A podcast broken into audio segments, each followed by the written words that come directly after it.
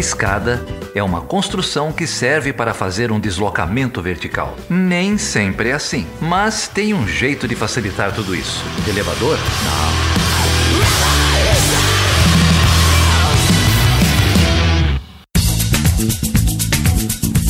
Seja bem-vindo e seja bem-vinda a mais uma edição do podcast Chutando a Escada. O meu nome é Felipe Mendonça. E eu sou Geraldo Zaran. E hoje, Geraldo, nós estamos na 15 edição. Praticamente uma debutante, não é? Subindo a escada de vestido. E nessa edição nós falaremos sobre o quê? A gente vai descobrir o que é a quarta revolução industrial. A gente vai falar com o professor Hermes Moreira Júnior, da Universidade Federal de Grande Dourados.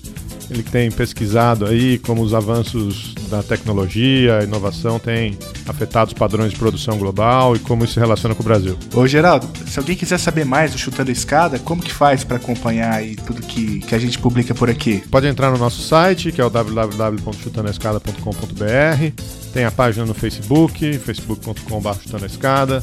Tem o Twitter, arroba chutando a escada. Várias mídias sociais aí, a gente está ativo em todas. E lá no Twitter, quem mandou um recado pra gente foi a Sabrina Bento, que disse que adorou a, o programa de número 14, o, com a Monique, sobre a Turquia. Também passou por lá a Helena Dias, que disse que agora já assinou o feed e que o Chutando a Escada já tornou um dos caches prediletos dela. É isso aí. Se você quiser receber as notificações do Chutando a Escada toda semana no seu celular, você tem que assinar o nosso feed. Você pode assinar o nosso feed em qualquer agregador de podcast do sistema Android ou no próprio iTunes é, do iOS. E aí você vai ser atualizado toda semana. Então aqui na página do, no Facebook nós recebemos uma mensagem do Tarcísio Mateus. Ele diz o seguinte: Sou ouvinte de vocês e gostaria de primeiramente parabenizá-los e também sugerir uma pauta. Queria saber mais sobre o que está acontecendo na Polônia.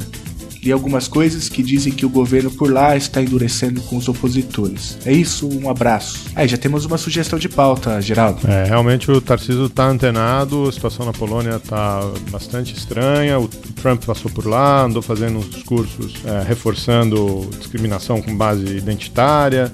O governo ouviu aquilo como se fosse um sinal verde para em frente, para é, endurecer políticas contra os opositores. Então a gente vai tentar discutir um pouco a situação na Polônia. Espera um pouquinho aí, Tarcísio. Vamos ver o que a gente arruma para você. E também passaram aqui pela nossa página no Facebook, Marcílio Barros, a Laura Marquessan, o Guilherme Borges, o Renan Batista, o Daniel Oliveira, o Luiz Aureliano e muitas outras pessoas. Obrigado, pessoal. Continuem aí curtindo e compartilhando os episódios do Chutando a Escada. E Felipe, antes da gente ir para a conversa com o Hermes, queria fazer um agradecimento todo especial para o Thiago Miro, o prefeito da Podosfera, um cara super consagrado no mundo do podcast, atendeu um, um, contato nosso com a maior boa vontade, com a maior rapidez, não fez é, questão nenhuma de esconder o jogo, ajudou a gente na maior boa vontade, baita exemplo para todo mundo que está começando, a gente aqui não é ninguém, o Thiago é um cara consagrado.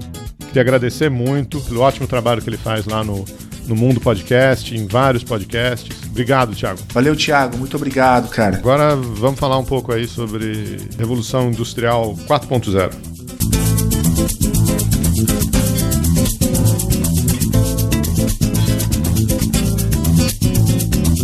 Então vamos lá. Fala um pouquinho de você também, Hermes. Quem é você? Eu me formei em, em, Relações Internacionais lá na Unesp de Marília, sou da, da primeira turma da graduação em Relações Internacionais da Unesp. Fiz o meu mestrado ainda na Unesp Marília nas Ciências Sociais. Trabalhava nessa época temáticas mais voltadas para a área de, de segurança e estudo sobre terrorismo. Foi o tema da minha iniciação científica, que eu fui orientado pela, pela professora Cristina Pessequilo. Depois é, continuei com a temática no mestrado, com a orientação do professor Marcelo Fernandes de Oliveira.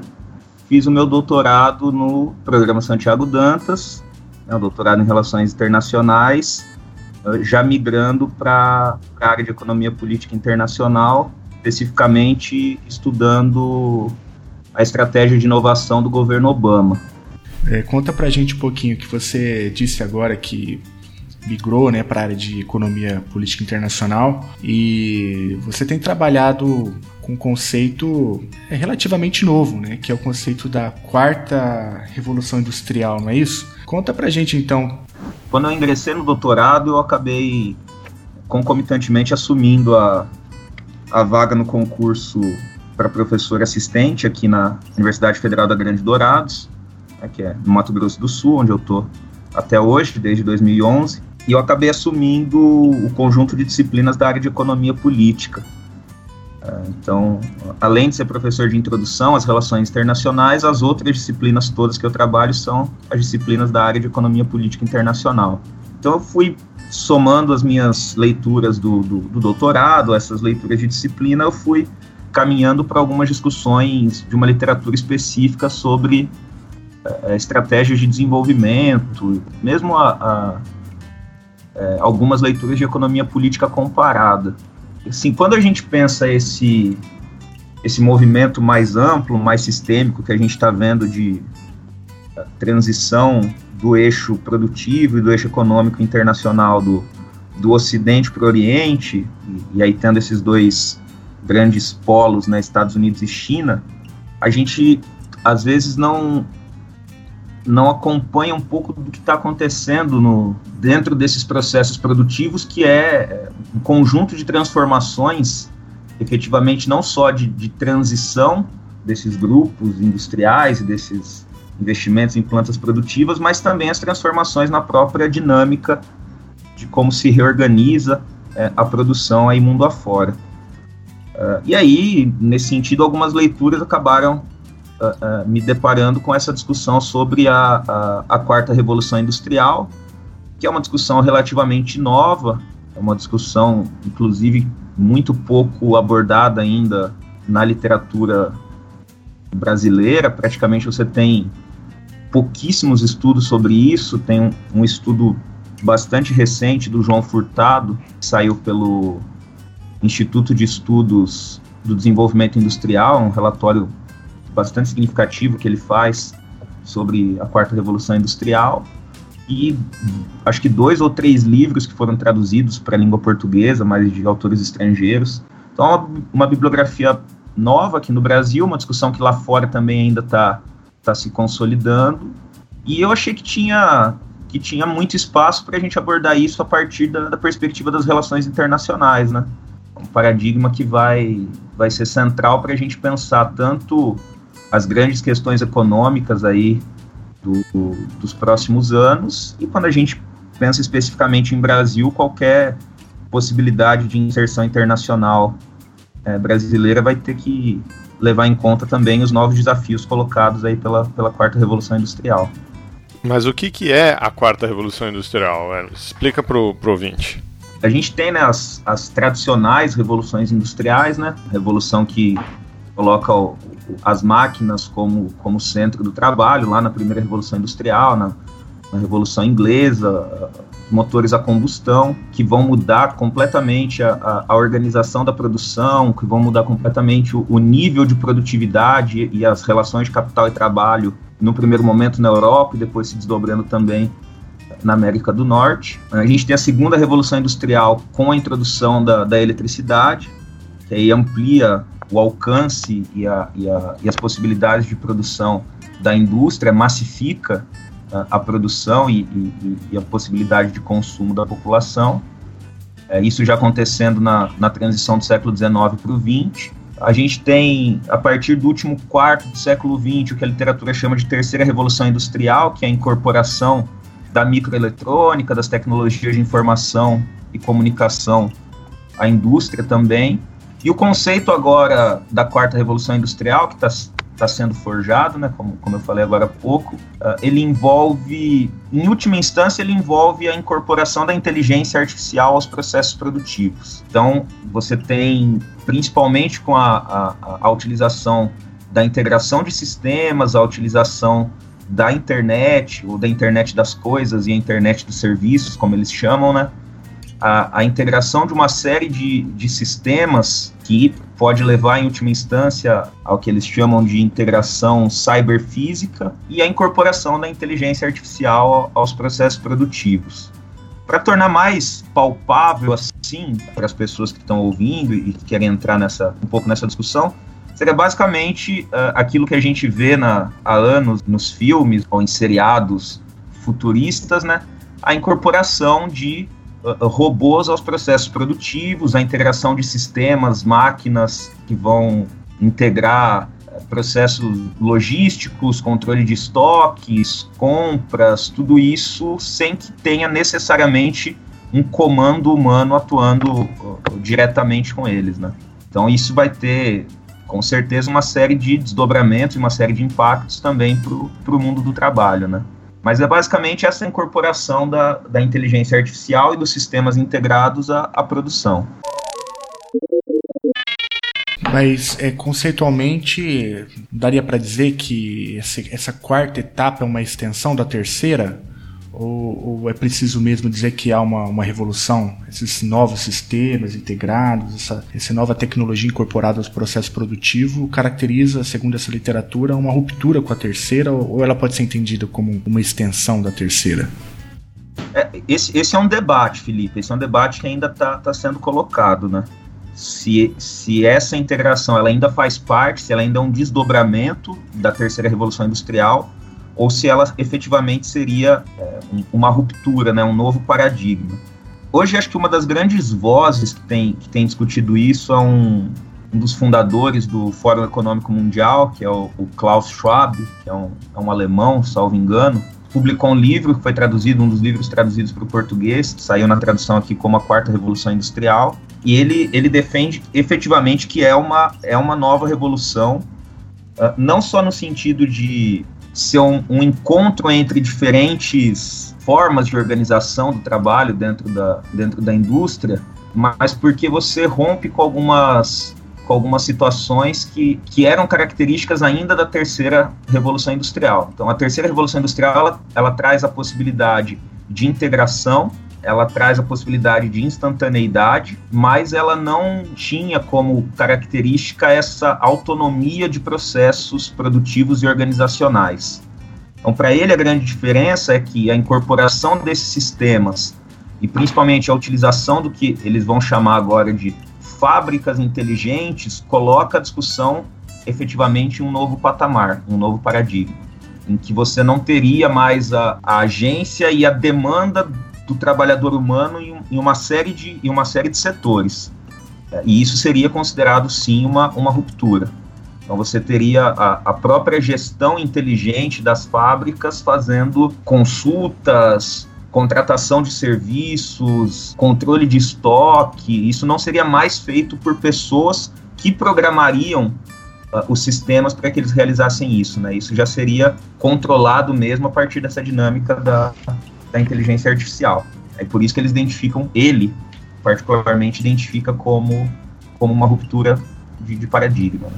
A gente está falando da Skynet, não é? Trocando em miúdos, a gente está falando da Skynet.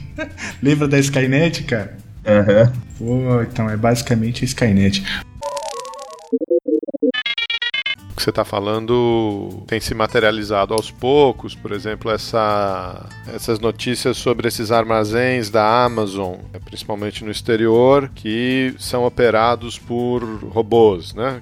Enfim, as empilhadeiras, o, o estoque ele é todo controlado, ele é todo tagueado e ele é todo controlado por robôs pré-programados, etc., com muito pouca supervisão humana, né? É disso, é disso que a gente está falando, né? Isso, isso, exatamente. Que o, talvez as duas empresas que melhor ressignifiquem esse paradigma são a Amazon e o Walmart, né?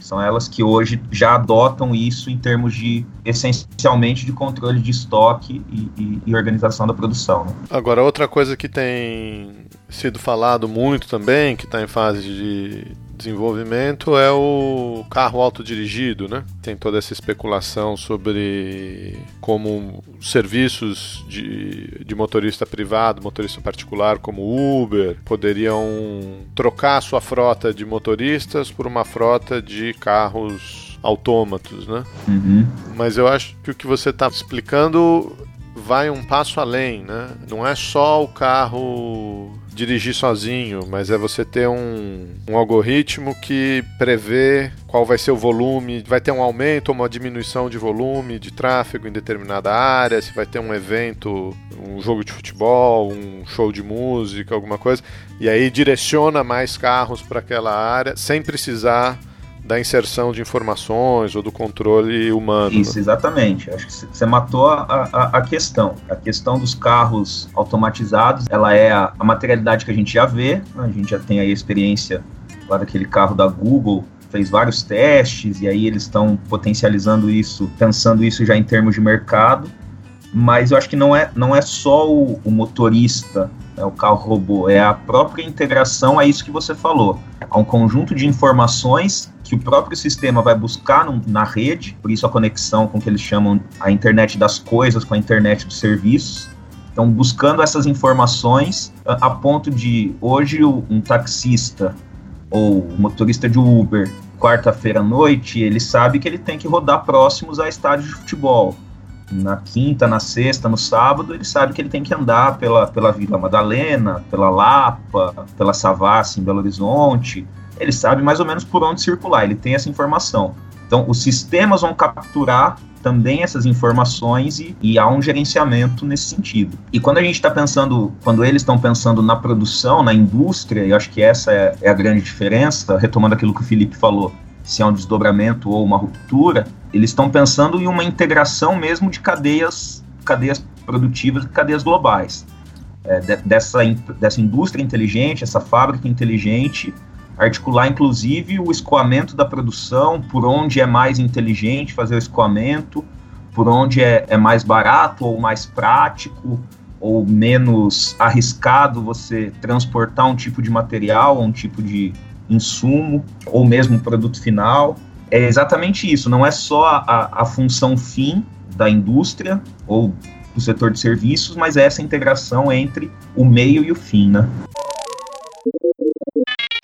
Ô Hermes, uma coisa que me chama muita atenção nisso tudo que você está falando é o impacto dessa nova relação produtiva, é, que você está chamando de quarta revolução industrial, no mundo do trabalho. Né? Eu acho que é aí que também tem uma, uma, uma um desdobramento bastante relevante, se não, para mim, pelo menos, o mais relevante. Né? O que, que isso significa é, para o mundo do trabalho, né? É, para onde, para onde que, como que você enxerga aí é, essa relação do, desse novo modo de produção é, com o trabalho em si? Porque é, um desdobramento lógico, talvez se eu estou entendendo corretamente o que você está falando, é, é, é, a, é, a, redução, né, pelo menos da força de trabalho humano dentro da, das linhas de produção. E, e, e o que poderia contribuir para uma precarização ainda maior do trabalho é, em termos globais, né? Faz sentido isso? Como, como que você enxerga essa questão? É, é, é bem por aí, Felipe, o, o, outro lado da discussão, né? Existe esse lado mais, mais, mais técnico, tecnológico, organizacional, que até, enfim, eu acho que eu vou ter um limite que eu vou conseguir chegar até essa discussão, né? Eu acho que é uma discussão para um outro conjunto de estudiosos, principalmente os estudiosos da área, das áreas tecnológicas, das engenharias, da, dos sistemas de informação. E esse desdobramento, que eu creio que é o que nos interessa mais enquanto cientistas sociais, né, de forma ampla falando, que é o, o, o impacto que isso vai ter no, no mundo do trabalho e nas disputas para nós aí das relações internacionais, nas disputas de mercado e de, e de comércio. Essa questão, olha como é interessante, né? A gente pensava até alguns anos atrás em que medida que a automação das indústrias ela reduzia o número de trabalhadores no chão de fábrica, né, na produção essencialmente, mas ela potencializaria a quantidade de trabalhadores nessas outras fases de organização de sistemas de informação, de organização uhum. é, da produção ou de, de, próprios processos de análise é, de desempenho do, da indústria. Até esses setores passam a, a, ter empregos ameaçados, porque isso tudo estaria integrado nessa, nessa fábrica inteligente né, que eles discutem. E aí a, a grande nota que está sendo colocado por alguns pesquisadores é que o impacto em algumas, algumas regiões do mundo e algumas áreas, desemprego, é, que aí já não é nem precarização, é desemprego mesmo, né, a mão de obra que não vai ter mais aplicação ali, vai ser um impacto muito grande. Isso tem estimulado alguns autores mais, digamos, otimistas a, a pensar num, num mundo pós-trabalho. Tem algumas coisas sendo discutidas nesse sentido. Tem um TED Talks muito interessante com um pesquisador do MIT. TED Talks tem como título Seu emprego será tomado por um robô e isto não é um problema. É, e ele, ele faz uma discussão mais ou menos nesse sentido: olha, os robôs vão tomar os nossos empregos e isso não é necessariamente ruim. A questão é a forma como nós vamos organizar a sociedade pós-mundo do trabalho. Essa discussão também está colocada pelo Andrew McAfee num outro livro chamado A Segunda Era das Máquinas, em que ele vai discutir alguns temas da quarta revolução industrial e aí vai pensar em que medida que isso vai ter impactos na, nas relações de trabalho. É, também tem algumas palestras dele no, no, no, YouTube já discutindo essa questão dos limites, que os próprios limites do desenvolvimento sustentável vão colocar um freio ao paradigma do trabalho. Então, acho que essa sua preocupação, ela por um lado está sendo observada como uma possibilidade de reorganização da sociedade pós-mundo do trabalho. Por outro lado, tem uma série de autores que vê isso com um enorme pessimismo é, que a tendência é que você tenha uma massa de trabalhadores desalojados dos seus empregos, e isso deve acirrar, por um lado, a instabilidade social, né, os tensionamentos sociais internos, e, por outro lado, uh, impulsionar no mundo da política uma tendência cada vez mais de proteção, não necessariamente proteção de fronteiras, mas proteção da própria produção, do próprio setor industrial, que vai na contramão de tudo isso que essas grandes empresas tecnológicas defendem, né? Que é uma integração e uma abertura completa da economia informacional. Então, acho que para nós da, da, das ciências sociais, o impacto em termos de estudo dessa quarta revolução industrial vai se dar nos estudos sobre a economia do trabalho e a sociologia do trabalho, com certeza. É, essa discussão leva também a uma discussão que já tem sido feita em alguns fóruns, que é sobre renda mínima garantida, né? Exatamente isso que você está falando, a como organizar a sociedade num mundo pós-trabalho, né? É, a, alguns desses dos que eu chamei de otimistas, eles colocam a questão do salário básico ou da renda mínima como talvez a principal alternativa nesse primeiro momento, é, que seria a garantia de, de manutenção de uma possibilidade de de consumo dentro do que a gente já está acostumado enquanto organização de sociedade para essa transição ou para essa adaptação a uma nova dinâmica do mundo do trabalho. Se eu não me engano, a Finlândia já tem algumas regiões do país já está fazendo isso, né? E uma grande organização, uma, uma fundação norte-americana também, se eu não me engano, implementou isso em alguns países africanos. Se eu não me engano, no Quênia eles também estão fazendo algo nesse sentido. São alguns testes de organização da, de grupos sociais na perspectiva da renda mínima, né? ou do salário básico, né, que eles chamam. Bom, o Suplicy foi um é. visionário nesse sentido, né? É, aqui que eu, isso que eu ia falar, o, o Suplicy defende essa tecla há muito tempo, né, cara? Grande entusiasta da, do projeto da renda mínima e, e, nunca abandonou essa agenda, né? Uma coisa que impressiona. É, é sempre que ele tem... ele, né? É, virou, virou mesmo ele não tenha conseguido comunicar isso ou articular isso a essas transformações da, da economia internacional, né? Então ficou sempre uma coisa meio folclórica quando as pessoas ouviam, liam ou algo nesse sentido, talvez tenha faltado a ele conseguir articular com o momento histórico que a gente vive, né? E, e por outra por outra porta de entrada, né? Porque, pelo que eu estou entendendo, a relação entre a renda mínima e esse mundo pós-trabalho tem uma dinâmica diferente, por exemplo, do projeto Suplicy se eu entendi bem, né, o projeto Suplicy, que tem mais uma pegada da, da justiça social, né? Mas você tem uma diferença é, em pensar uma renda mínima como uma política assistencialista, né, uma política de assistencialismo social, parte do estado de bem-estar, e inclusive várias dessas estão em vigor com contrapartidas, não é isso? Uhum. É, ou de você exigir que que as crianças, que os filhos estejam em escola pública, ou exigir que a pessoa faça algum tipo de treinamento, de retreinamento para voltar ao mercado de trabalho. E você tem uma, uma série de mecanismos, não só aqui no, no Brasil, mas no mundo todo, para é, lastrear esse tipo de política social. Agora, a discussão que a gente está chegando não é uma renda mínima como política assistencialista, é uma renda mínima como uma necessidade de um mundo onde os empregos podem muito bem desaparecer, né? É, é quase uma proposta de renda mínima como correção de falha de mercado. É, porque no limite, se não houver alguma reorganização da sociedade, a saída é por, por um de dois lados, né? Ou se diminui drasticamente o número de seres humanos no planeta, porque os poucos postos de trabalho não vão conseguir sustentar a todos, ou você tem que financiar essa população sem trabalho de algum jeito para que as empresas e as indústrias que continuem existindo tenham mercado consumidor, né?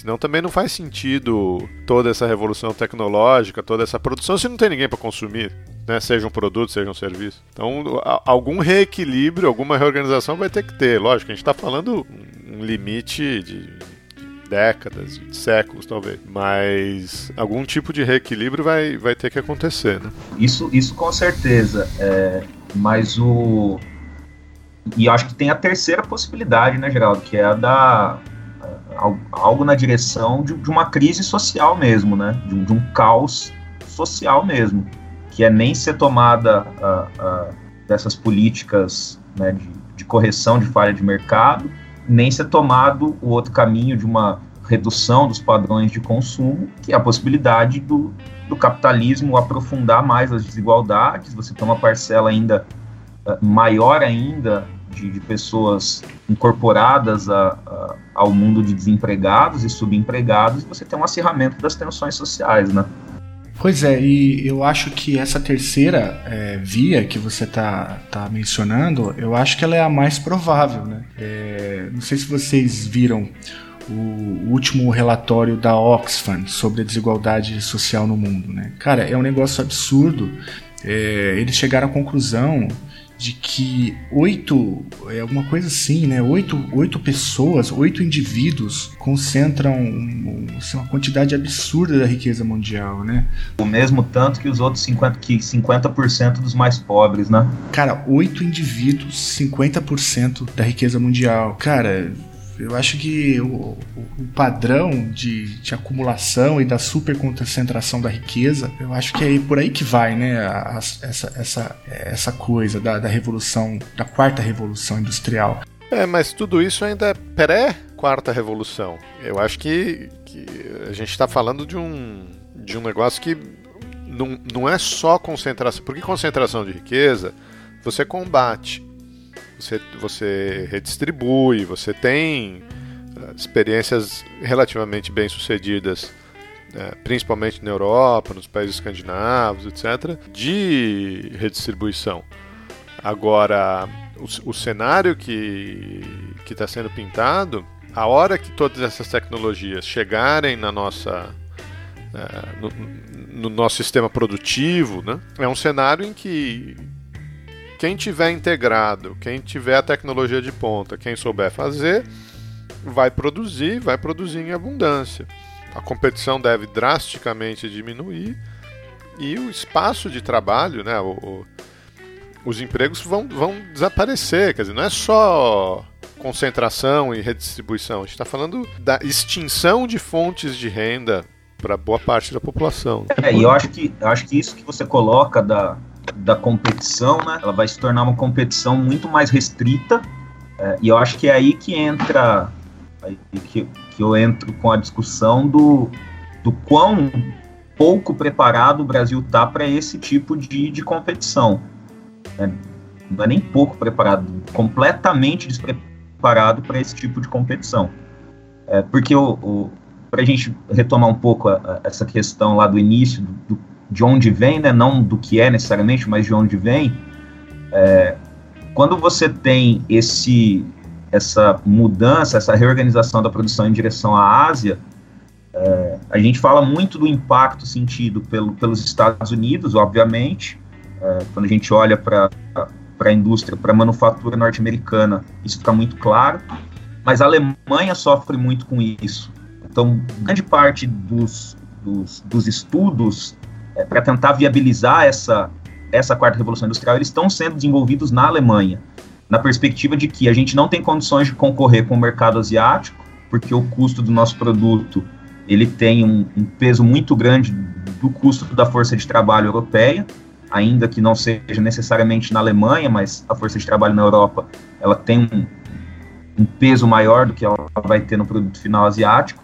E aí eles vão buscar alternativas, que é a incorporação de tecnologias, principalmente a, a, a automatização da, da produção. Então, você tem ali nesse, nesse conjunto Estados Unidos, Alemanha é, é, e alguns poucos países que já têm uma uh, participação mais efetiva na indústria mundial, no paradigma da, da terceira revolução industrial, você tem a tentativa de dar um salto. É aquilo lá que Schumpeter identificou nos anos 30 como fundamental para o capitalismo, né? o processo de, de crise que vai levar a destruições criadoras. Né? E, enfim, quem vai tentar de alguma forma concorrer com isso é a China. Agora, no mundo, a gente tem poucos países que vão ter condições de participar dessa da disputa nesse nível, né? Países que talvez em algum momento do século XX tiveram condições de se aproximar uh, em termos de, de catching up, de crescimento da indústria, de uh, uh, participação na, na, na, produção mundial, nas cadeias globais de valor, a tendência é que no século XXI eles tenham muito menos condição. E aí o caso brasileiro, eu acho que ele é, é, é bastante crítico nesse cenário. Não só o brasileiro, né, o Hermes, mas de toda a periferia do sistema internacional, porque a gente está falando de um padrão tecnológico praticamente inalcançável. E eu digo isso é, não só pela ausência de políticas de catching up, como, como você mencionou, mas a própria existência de diversas instituições, de, por exemplo, aquelas que defendem a propriedade intelectual, que, que não permitem né, qualquer tipo de apropriação de, desse tipo de tecnologia. Então, pelo que eu estou percebendo, você tem essas duas faces de uma mesma moeda, né? A ausência de políticas de catching up periferia e, ao mesmo tempo, a existência de uma série de, de regimes que ainda dificultam né, mesmo aqueles que têm alguma boa vontade. É, o... Bom, sem entrar em discussões teóricas, que eu acho que não é nem o objetivo né, do, daqui da, dessa nossa discussão, mas o, o, o Emmanuel Wallerstein demonstra isso lá no, nos anos 70 como o monopólio tecnológico ele é o, um, dos, um dos diferenciadores entre países centrais e os países periféricos, né? Então, além de buscar processos de inovação e a conquista de novas etapas do domínio tecnológico, esses países vão buscar a manutenção desses monopólios também, né? Então, é nesse sentido até que essa literatura é uma literatura que não, não acredita muito no sucesso das estratégias nacionais de desenvolvimento, né? Porque há, uma, há algumas condições estruturais colocadas para esses países, né? Que, como você falou, por exemplo, a questão do acesso a, essas tecnologias pela, pelas barreiras de patente e propriedade intelectual. Essa é uma condição sistêmica, né?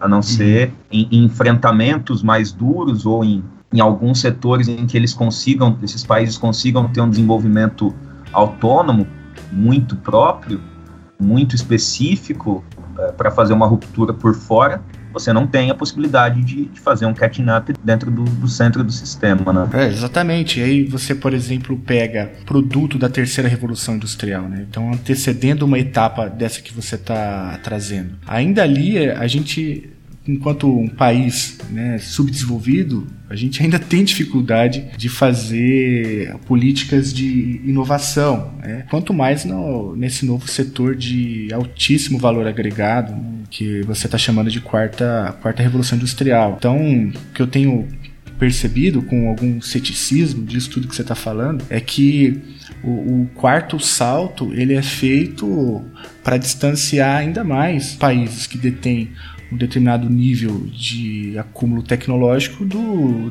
dos demais, né? Por isso que, que eu fiz aquela crítica da da concentração e da superconcentração né, que isso pode gerar por conta disso, né? sendo que a gente não tem ainda nem instrumentos para dizer que a gente domina o terceiro, a terceira etapa. O Alersan que o Hermes lembrou fala disso muito bem, né? O acúmulo de capital em uma etapa serve de plataforma de lançamento para a revolução tecnológica na etapa seguinte, que vai levar, no, que vai permitir que esses países fiquem sempre na frente, né? até usando a expressão que você, que você usou, aumentando a distância e não, não diminuindo a distância. Né? É o lucro obtido, é o acúmulo de capital obtido no ciclo anterior, né? e, e aí tem essa noção de que o capitalismo é ciclo, que lança, projeta o país ou aquele grupo de, não necessariamente o país, mas aquele grupo de, de capitalistas para o ciclo da frente.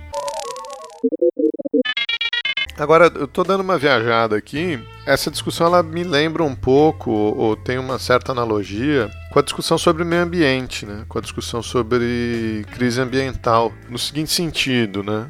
a gente está enfrentando, vai enfrentar cada vez mais uma crise ambiental. Né? É, o acirramento dos de grandes secas ou a subida do nível do mar, grandes tornados. Parece cada vez mais claro que, que esses fenômenos estão aumentando em frequência e aumentando em intensidade. E aí o interessante é que são exatamente os países mais ricos, países desenvolvidos, que acumularam capital suficiente para amenizar os impactos dessa crise ambiental perante as suas populações. Né? Então vão sofrer menos com altas temperaturas, ou com baixíssimas temperaturas, ou com secas, etc., com produção de alimento, porque tem mais estrutura. E os impactos deletérios ficam para os países mais pobres, para as populações mais pobres, mais expostas aos efeitos da crise ambiental.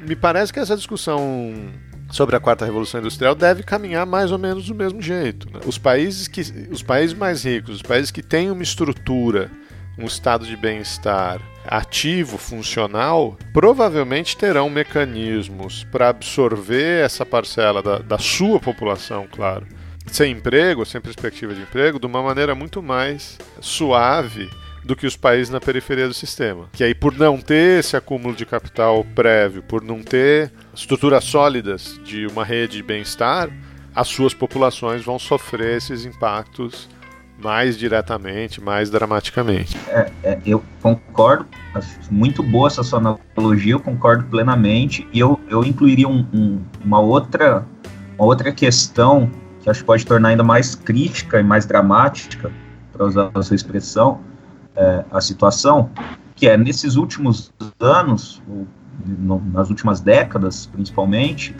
é, esses países que você citou que tem uma possibilidade de absorção melhor, tem um colchão de segurança social melhor, eles também funcionaram como válvula de escape, muitas vezes, a possíveis crises sociais dos países periféricos. Então, com migrações de latinos para os Estados Unidos ou com migrações de africanos para a Europa ou de alguns países do leste europeu para a Europa Ocidental.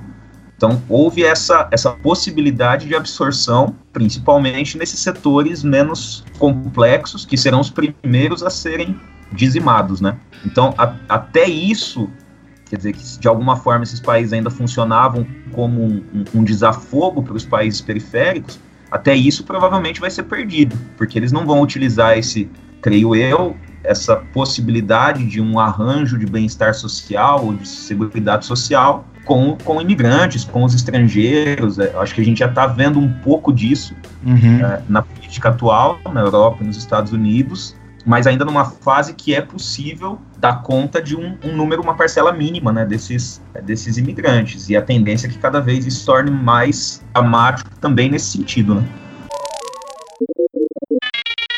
O, Hermes, e nas leituras que você fez, que você identifica aí de possibilidades de, de catching up, né, ou de estratégias de desenvolvimento? Quais estratégias estão disponíveis para um país como o Brasil? Né? O, que, o que deve se fazer além de se chutar a escada? Né? Em relação à, pergunta do Felipe sobre a possibilidade do Brasil, quais que seriam as possibilidades, é, eu dizia que foi um momento que o Brasil tinha a oportunidade de tentar algo diferente, né, década passada em que, em que existia um grupo de, de, de pessoas próximas ao governo, em algumas agências importantes do governo federal, que tinham essa visão uh, mais estratégica, uh, principalmente vindos da academia, pensando já há algum, alguns anos, há décadas, é, possibilidades de estratégias diferentes de desenvolvimento econômico para o Brasil. É, e o Brasil não conseguiu articular efetivamente uma, uma política industrial que trans, trouxesse uma transformação real à estrutura produtiva, à estrutura industrial brasileira. Né?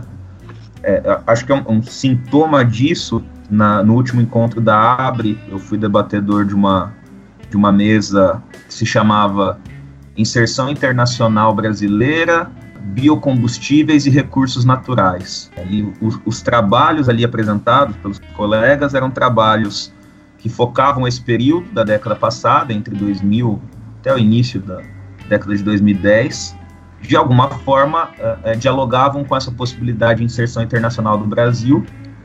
Uh, e todos, todos os quatro trabalhos eles versavam sobre temas voltados a ou a área de biocombustíveis ou a área de indústrias, mas indústrias que estão de alguma forma relacionadas ao, nosso potencial primário, agroexportador, né? Então, quando a gente pensa lá a política industrial, tecnológica de comércio exterior do início do governo Lula, que é de 2004, o Plano de Desenvolvimento Produtivo, que é de 2008, e o Plano Brasil Maior, que é de 2011, já no primeiro governo Dilma, existia essa intenção de uma política industrial, de uma política tecnológica que financiasse, que, que desse possibilidades a, ao empresariado brasileiro, à indústria brasileira, ter alguma forma de, de inserção internacional, mas com políticas que, de alguma maneira, só potencializaram setores em que o Brasil já tinha ou que identificaram vantagens comparativas, mas que são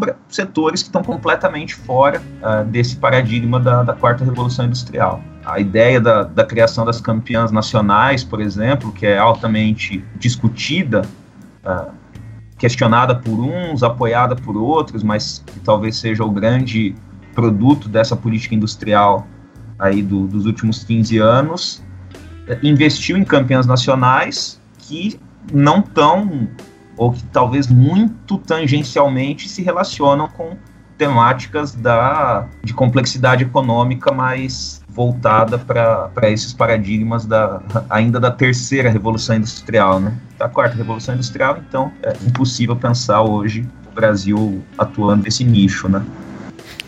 Hermes, deixa eu pedir para você dar um, dar um passo para trás, cara até para explicar para quem está ouvindo, é, e, e, curioso que isso tem tudo a ver com o nome do podcast, né? Que é o Chutando a Escada. Acho que a gente já falou aqui uma vez ou outra. É um, um termo que foi usado pela primeira vez por um economista alemão, Friedrich List, e mais recentemente ficou famoso no nome de um economista sul-coreano Rajun Chang, né, que é essa ideia de que existem instrumentos para o desenvolvimento de uma nação que são controlados ou desenvolvidos pelo Estado e é, os estados desenvolvidos, quando alcançam esse patamar de desenvolvimento, mudam a sua retórica, né?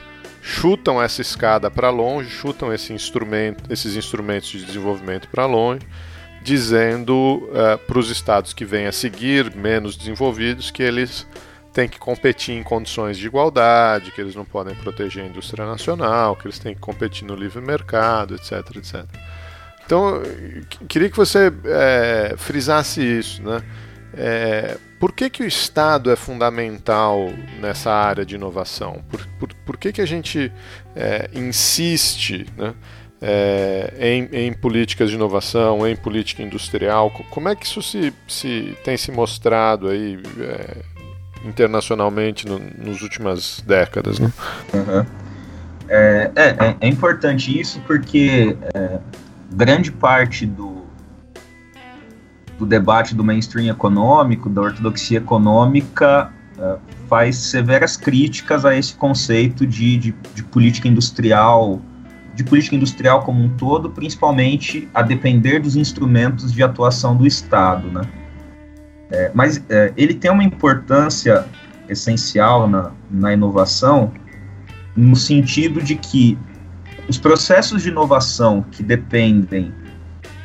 O processo de inovação ele vai depender, voltar um pouquinho mais então. O processo de inovação ele vai depender, num primeiro momento, da pesquisa básica, né, da pesquisa pura, do investimento em ciência pura, ciência básica, e aí vai ser um investimento significativo é, em formação acadêmica mesmo, de é, físicos, matemáticos, químicos, biólogos, que a gente está tratando também de inovação na área de biotecnologia, que em geral não, não desperta grande interesse do mercado, então vai depender de um investimento público, principalmente via universidades e via laboratórios públicos. E a inovação depende de, um, de uma segunda etapa, que é o desenvolvimento de pesquisa aplicada. Aí a pesquisa aplicada, ela já pensada para o desenvolvimento de produtos que poderão ser é, é, comercializados posteriormente, portanto, o, o mercado demonstra então um maior interesse no financiamento desse tipo de pesquisa.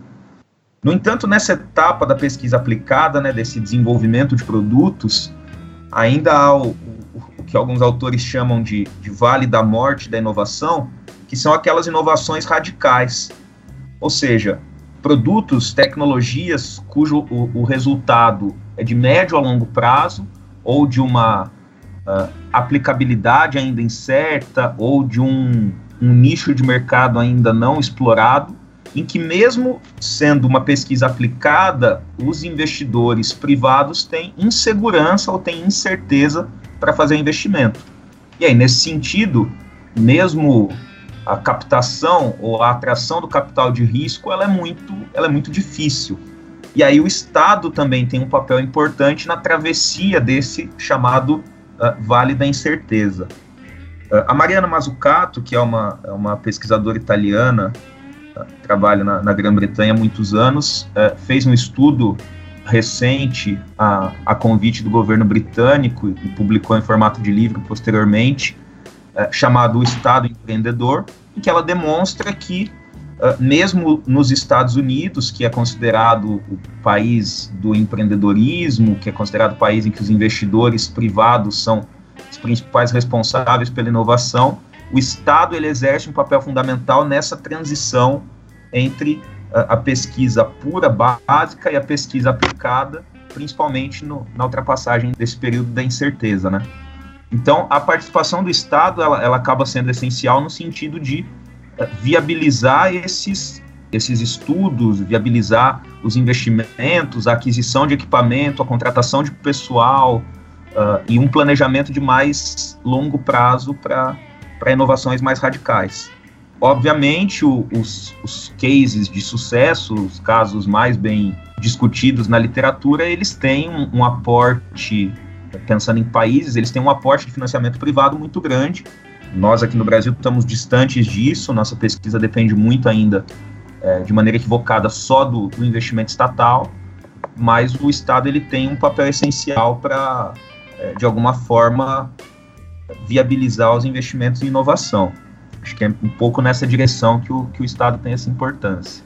E aí, até respondendo um pouco o que o Felipe colocou em termos de instrumentos, a gente está pensando efetivamente em, em, em, financiamento público, a gente está pensando em bancos públicos de desenvolvimento, uh, a gente está pensando em institutos de ciência e tecnologia vinculados ao Estado, uh, em laboratórios públicos, né? sustentados pelo Estado. Então, tem ali uma, uma gama de, de, de instrumentos de política de inovação que formam né, esse ecossistema de inovação que é, essencialmente podem e devem ser viabilizados pelo Estado nesse sentido de, de traçar uma estratégia de, de desenvolvimento em casos em que o, o Estado ainda tá, é muito retardatário. Né? E aí, Hermes, você coloca uma série de instrumentos, todos eles tendo como agente, o principal agente, né, o próprio Estado. Quando eu escuto esse seu comentário e comparo, por exemplo, com o que ocorre no Brasil, fica, a situação fica ainda mais complicada, né? Porque hoje a gente tem um governo que assumiu um discurso da redução do Estado, né? É, com parte ali da sua composição social que, que dá sustentação às reformas que ele tem implementado com esse discurso de que o Estado mínimo ele dá conta né, da, da enfim, uma distribuição mais equânime dos ganhos e assim por diante. E no bojo disso tudo, nós tivemos aqui no Brasil é, a extinção do Ministério da Ciência e Tecnologia e o orçamento, por exemplo, do CNPq, ele foi reduzido drasticamente. As verbas para os laboratórios, que em grande medida no Brasil, por conta do nosso modelo né, de, de pesquisa, que estão concentrados nas, nas universidades públicas, eles estão em situação lastimável. Eu acho que você na UFGD deve estar deve estar enfim vendo isso de muito perto né é, porque é uma situação que envolve não é uma universidade específica, né, mas todo o conjunto da universidade pública brasileira. Como a gente já até mencionou aqui, né, as estaduais nem se falam. Então, é, nós estamos muito na contramão né, de tudo isso que você está falando, né, o, o Hermes. Com, com, porque o movimento que eu tenho percebido ele ele ele está apontando para o extremo oposto, né, disso tudo que você está falando. A, além então de a gente ter uma movimentação em direção a uma, uma nova relação de produção, é, como você bem definiu com a quarta revolução industrial, no Brasil a gente está no sentido oposto, né? Nós estamos é, é, nos desfazendo dos nossos laboratórios, nós estamos nos desfazendo do, dos nossos melhores pesquisadores, nós estamos reduzindo o, os, os, investimentos em ciência e tecnologia. Então, a, a situação ganhou contornos dramáticos, não é? Não é? é com certeza, Felipe. É, é, se a gente já tinha, é, em termos estratégicos mesmo, é, um caminho distante do que seria o, o, o mais adequado no, nos governos anteriores, é, porque, como eu falei, a, a, política industrial ela acabou reforçando alguns setores é, que não alteravam a, a, a, nossa estrutura social, que não alteravam a nossa dinâmica socioeconômica e que, em última instância, não alteravam a nossa estrutura é, produtiva. No governo atual, se perdeu qualquer, qualquer noção de, é, de, de que haja importância uma estratégia de desenvolvimento, né? Então, o que a gente pode dizer é que nos governos anteriores houve uma, uma leitura ou um encaminhamento equivocado. É, no atual, não há nem mesmo nenhum tipo de, de, de encaminhamento nesse sentido. Aí, por uma premissa política mesmo, do, do, das figuras que hoje compõem é, esses, esses setores de, de, planejamento estratégico do governo federal, seja Secretaria de Assuntos Estratégicos, Ministério do Planejamento, Ministério do Desenvolvimento, Indústria e Comércio e até mesmo do Ministério da Fazenda, é, de que o, o, a função do Estado não é essa. A função do Estado é regular as relações né, do mercado, regular no sentido de criar alguns mecanismos de estabilidade e previsibilidade para o mercado. Ponto. O Estado não teria essa função de. É, é, é, não tem que ter essa função de pensar desenvolvimento econômico e social, muito menos de viabilizar desenvolvimento econômico e social. É, e aí, nesse sentido, o, a função ou o, o, local que o Brasil ocuparia numa chamada divisão internacional do trabalho estaria muito relacionado àquilo em que ele possui ainda hoje as suas vantagens comparativas, né, para usar lá os termos da economia política clássica. E a gente sabe quais são hoje são todas elas voltadas à, à, à reprimarização da, da nossa economia, né? exportação de commodities agrícolas e, e minerais. Então, se a gente pensar é, no nosso momento atual, é, a gente não tem, em, em hipótese alguma, possibilidade de pensar uma participação positiva nesse, nesse cenário da quarta revolução industrial. Mas eu acho que mesmo mesmo que a gente tivesse não tivesse sofrido essa ruptura institucional, não houvesse o golpe que houve junto a, a, ao governo da presidenta Dilma, é, que não tivesse essa mudança de essa, essa guinada na orientação política, mesmo que a gente tivesse a manutenção ainda daqueles mecanismos, não houve não houve um planejamento que colocasse o Brasil é, de maneira mais mais alinhada com essas grandes questões da, da quarta revolução industrial por uma série de, de, de, motivações da nossa estrutura social, da nossa estrutura política e da nossa estrutura econômica. Nossa política industrial e tecnológica, ela não, não seguiu aquilo, por exemplo, que países que tiveram mais sucesso é, nesse, nesse catching up, como os países asiáticos no, nos últimos anos, Coreia do Sul, é, mesmo países menores, os novos tigres asiáticos, ou mesmo a China e o Japão,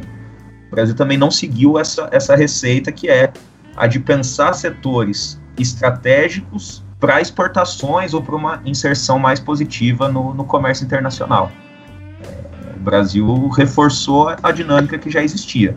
E agora, no governo atual, então, não existe nenhum projeto de nação, né, não existe nenhum projeto de nada é, em termos de orientação de inserção internacional. Mas eu entendo seu, seu desânimo, Felipe, e em vários momentos comungo dele, é, mas eu acho que a gente tem, de alguma forma, é, que colocar esse debate, lógico que o nosso, nosso poder de ação ele é muito diminuto, né? Mas é, a gente tem uma possibilidade de formação de quadros dentro da, da universidade que precisam tomar contato com esse tipo de, de, de discussão, né? Porque, assim, ainda que surja um, um, um, pessimismo num primeiro momento, isso fomenta alguma indignação que pode ter um resultado lá na frente, né? Uhum. Eu, essa, a disciplina que eu ofereci esse semestre como disciplina eletiva, se chamava Temas Contemporâneos em Economia Brasileira, é, eu trabalhei algumas dessas questões da, da quarta revolução industrial diluídas né, na discussão sobre política industrial e internacionalização de empresas no Brasil. É, e para minha surpresa, grata surpresa, eu tive uma série de estudantes de cursos diferentes é, das engenharias fazendo a minha disciplina. Engenharia de produção, engenharia, é? De engenharia civil. Uh, e foi muito bacana travar essa discussão com, é, é, com esse pessoal que, em geral, durante a graduação passa ao largo disso, né? Foi muito bom, assim, colocar esses temas para eles que trabalham ali, estão nessa perspectiva do, do mundo do trabalho mais aplicado, mais do, da indústria mesmo, quase ali do chão de fábrica, né? Ainda que em posições de chefia. Colocar eles para pensarem um pouco sobre isso, né? É, sair um pouco aqui da nossa redoma das ciências humanas e, e foi um grande desafio para mim, né? Também transformar isso numa linguagem mais, mais próxima da que eles estão acostumados, né? Então, aulas mais leves, assim, uma leitura. As perguntas deles sempre queriam exemplos muito práticos, não queriam discussões muito teóricas, queriam exemplos práticos de como funcionou, aonde funcionou, aonde não funcionou, por que não funcionou. Então, acho que a gente tem, a despeito do pessimismo, essa, um pouco dessa missão também de, de estimular alguma transformação de baixo, né? É, e, e gostei bastante do, do que você falou, né? A gente tem principalmente na área de relações internacionais, fazendo uma autocrítica, né? Uma, uma característica, ou uma, talvez uma característica não, mas uma necessidade de teorizar muito, né, sobre alguns assuntos. A gente fica muito no debate no campo das ideias e acho achei interessante essa experiência né, de falar para engenheiros que tem a necessidade, né, de sempre é, colocar o debate de volta para o chão. Né? Então deve ter sido uma experiência bem, bem rica, né, de ter que ao tempo inteiro é, fazer referências a, a, casos, a exemplos históricos, porque muda bastante, eu imagino, né, a dinâmica de, da aula e, e até da maneira de exposição do conteúdo. Né. Foi interessante, cara. Nunca tive um engenheiro estudando comigo. Quem tem trabalhado bastante com essa temática, é, que é uma autora relativamente conhecida também na área de RI, mas que tem entrado nas discussões de políticas de inovação recentemente é a Linda Weiss. Eu acho que assim, de uns cinco anos para cá, ela também tem se dedicado bastante a essa temática. O mote dela sempre foi essa relação entre Estado e mercado, né? Uh, os trabalhos anteriores dela, desde o início dos anos 2000, assim, que eu vejo alguma coisa dela interessante. Mas nos últimos cinco anos, eu acho, ela tem se dedicado mais a estudar políticas de inovação e essa relação entre entre a participação do Estado também, compras governamentais, estímulos à inovação a partir do Estado. E aí ela está bem antenada com essa dinâmica internacional da, da inovação. Né? O IED e a BDI, a BDI tem um livro, eu não consegui, não consegui ainda tomar contato com esse material, só baixei. Eles têm um livro que é Balanço e Perspectivas da Política Industrial Brasileira. É um livro de 2016 uma coletânea, são mais de 800 páginas, é, está dividido por setores industriais, né? Acho que ali também, para quem se interessa na temática, é um bom, é um bom produto, né? Mas acho que o, o, o, livro clássico disso, vocês devem conhecer, é o do Richard Nelson. Acho que o nome, o nome correto é Análise de Sistemas Nacionais de Inovação, alguma coisa nesse sentido. É um livro de 93, em que ele junto aos outros pesquisadores aí da, da teoria evolucionista nelson-peteriana, né? E eles fazem estudos de caso de vários sistemas nacionais de inovação. É, lógico que está defasado, né? Por ser de 93 a publicação do livro, mas é, é um clássico para a gente pensar aqueles casos que naquele momento eram os casos de sucesso, né? Eu juro, eu nem estava lá. A culpa nem foi minha, foi dela. Essa maldita escada que derrubou a minha amiga. Deixa eu te falar, cara, no, aqui no, no podcast a gente costuma terminar pedindo para que os nossos convidados chutem a escada de alguém ou de alguma coisa. Você pensou em alguma coisa aí, cara? Ou você nunca chegou nessa parte do, do programa, quando você ouviu? É que eu não, eu não, eu não quero polemizar. não, mas você tá no lugar errado, então. Eu queria chutar a escada do Mendonça Filho, né? Ah, é o meu tio. Ele teve aqui em Dourados ontem, né? É mesmo? Ele foi na surdina? Ó? Não, não, a agenda foi pública. Ele veio fazer a inauguração. Inauguração não. Fazer a entrega do recurso para a construção do Hospital da Mulher junto ao Hospital Universitário. Hum. Então teve uma cerimônia com, com a reitora, com deputados federais aqui da, da região, prefeita, teve um negócio, um balacobaco lá. Aí eu queria ter chutado a escada dele, cara. Queria mesmo. é, acho que eu, infelizmente, a, a, ele não, não tá à altura do cargo que ele tá ocupando, né? Mas ele teve aqui na UFO também, só que a gente ficou sabendo um dia de antecedência. E aí o que a gente fez? A gente descobriu onde ele estaria e alugamos um, um trio elétrico, cara. É, aí na madrugada a gente parou um monte de carro ali em frente, né? No, do lugar onde ele, ele iria fazer a fala dele. Pôr umas vagas, né? Depois que o, o, trio elétrico chegou de manhã, a gente tirou os carros, o, o, caminhão custou. Na hora que ele começou a palestra dele, cara, a gente meteu ele um batidão um funk nervoso, chamando ele de, de golpista, de traíra e tal. E acabamos com a festa lá dentro. A polícia teve que chegar, foi acionada, foi mó pau, cara. Comeu na rua. Mas ele vai lembrar da gente aqui. Eu acho que ele deve lembrar. Certeza. É. Ele aqui tinha uma outra inauguração que ele ia fazer. Ele inaugurou a, a obra de um, acho que no Instituto Federal, se eu não me engano. E não fez discurso, nada. O pessoal do sindicato estava lá. Enfim. Movimento estudantil, sindicato dos professores da educação pública, né? educação básica. Aí ele só descerrou a placa e foi embora sem discurso. Mas enfim, o, o, o, meu chute na escada seria o chute na escada do nosso ministro da Educação, pelo tanto aí de políticas nefastas que a gente está vendo de corte de gastos, investimentos e, e, transformações na educação que não condizem com, a, com as necessidades que o Brasil tem, principalmente nessa área. Né?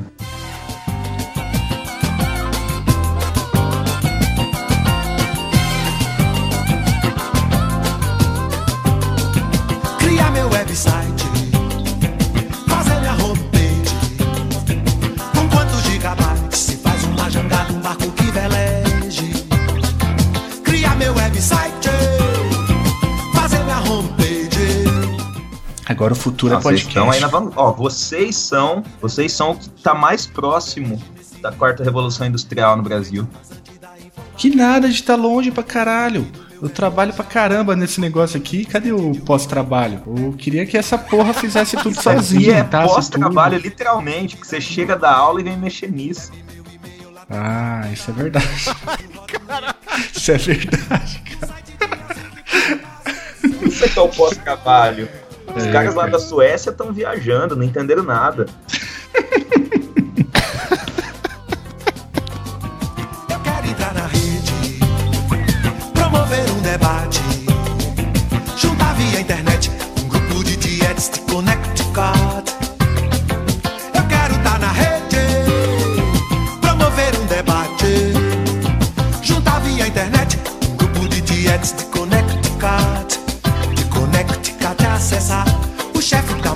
milícia de Milão.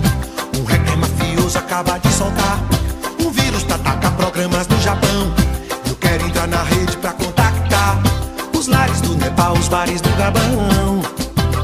Que o chefe da polícia carioca avisa pelo celular.